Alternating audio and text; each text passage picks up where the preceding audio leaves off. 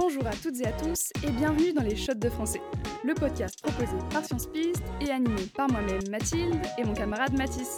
Salut à tous On est là pour vous faire réviser le bac de français en traitant une des œuvres du programme en 5 minutes chrono. Aujourd'hui, on va parler de désir, de volonté et de surnaturel, avec la peau de chagrin d'Honoré de Balzac. Ça te rappelle des souvenirs, Mathis? Oui, La peau de chagrin, c'est un roman philosophique qui appartient au romantisme, un courant littéraire qui met en avant l'influence des sens et des émotions sur notre raison, nos choix et leurs conséquences dans nos vies. Il fait partie des 90 romans qui composent la comédie humaine de Balzac, sa super œuvre qui regroupe plus de 4000 personnages. Il a été publié en 1831, à un moment très particulier. Et c'est le début de la monarchie de juillet. À cette époque, la presse prend de plus en plus de liberté et la France se démocratise. Dans ce roman, on suit le personnage de Raphaël, qui au début de l'intrigue vient de perdre tout son argent au casino et qui a envie de se suicider. Pas très joyeux tout ça. Mais Raphaël tombe vite sur un vieil antiquaire qui lui propose une mystérieuse peau de bête sur laquelle il est écrit, je cite, Si tu me possèdes, tu posséderas tout, mais ta vie m'appartiendra. C'est la peau de chagrin.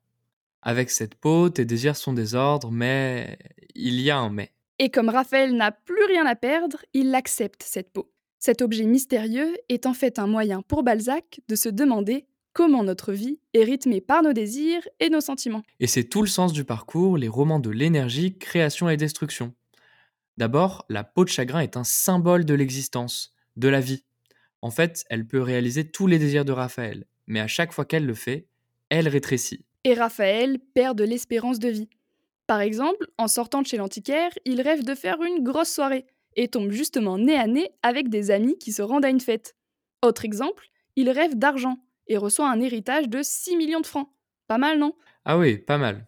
J'aimerais bien l'avoir, moi, cette peau de chagrin. Ah là là, et tu tombes justement dans le piège de Balzac, qui réfléchit sur ce qui anime l'âme humaine, autour des verbes vouloir et pouvoir, association à retenir pour le bac. Comme l'explique l'antiquaire, je cite, Vouloir nous brûle et pouvoir nous détruit.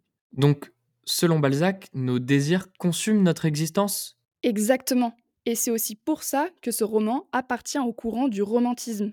Mais alors, attends, si on veut vivre longtemps, il ne faut plus rien désirer du coup? Oui, et c'est le deuxième point à retenir.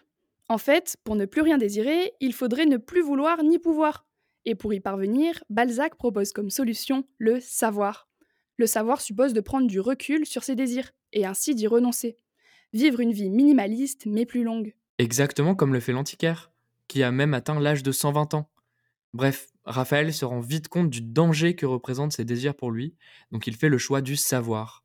Il se met alors à écrire un traité sur la volonté, censé lui permettre de dépasser sa condition. Et il cherche aussi à comprendre les effets surnaturels de cette peau sur lui. Il va voir des médecins, des scientifiques. Mais personne n'est capable de trouver une explication rationnelle. Cette peau est surnaturelle. Ce roman de Balzac appartient donc aussi au registre fantastique, c'est-à-dire l'apparition d'éléments surnaturels et inquiétants dans un univers réaliste. Et malheureusement pour lui, c'est un échec. Il se résout à l'idée qu'il ne peut rien faire contre les effets de cette peau. Et s'il y a bien un désir contre lequel on ne peut pas lutter, c'est l'amour. Ah, et ça, ça nous rappelle Baudelaire. Bref, tu te rappelles, le roman est un moyen pour Balzac de comprendre ce qui anime l'âme humaine.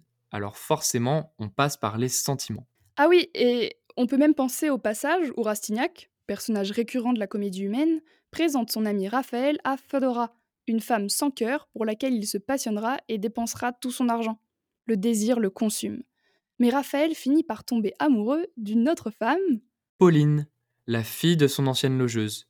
Ils vivent une belle histoire d'amour, mais Raphaël se rend vite compte que désirer Pauline ne fait que réduire la peau, et donc son espérance de vie. Sacré problème.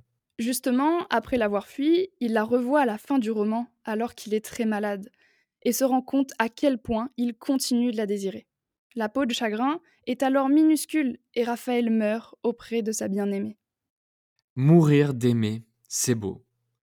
Bon, si on résume, la peau de chagrin est un objet énigmatique qui réalise tous les désirs de Raphaël tout en réduisant son espérance de vie. Vouloir nous brûle et pouvoir nous détruit. C'est comme ça que Balzac montre que nos désirs sont une énergie destructrice qui consume l'âme humaine. Et la solution semble donc se trouver dans le savoir, qui repousse les désirs en arrière-plan afin de se raisonner et d'en comprendre les effets. Mais Balzac nous montre qu'on ne peut pas vraiment lutter contre la nature humaine. Les désirs reprennent le dessus et l'amour consume Raphaël jusqu'à une mort inévitable. C'est toujours très joyeux, hein, les shots de français. Effectivement. Voilà, c'est tout pour aujourd'hui. N'hésitez pas à partager ce podcast avec vos amis qui sont en train de réviser.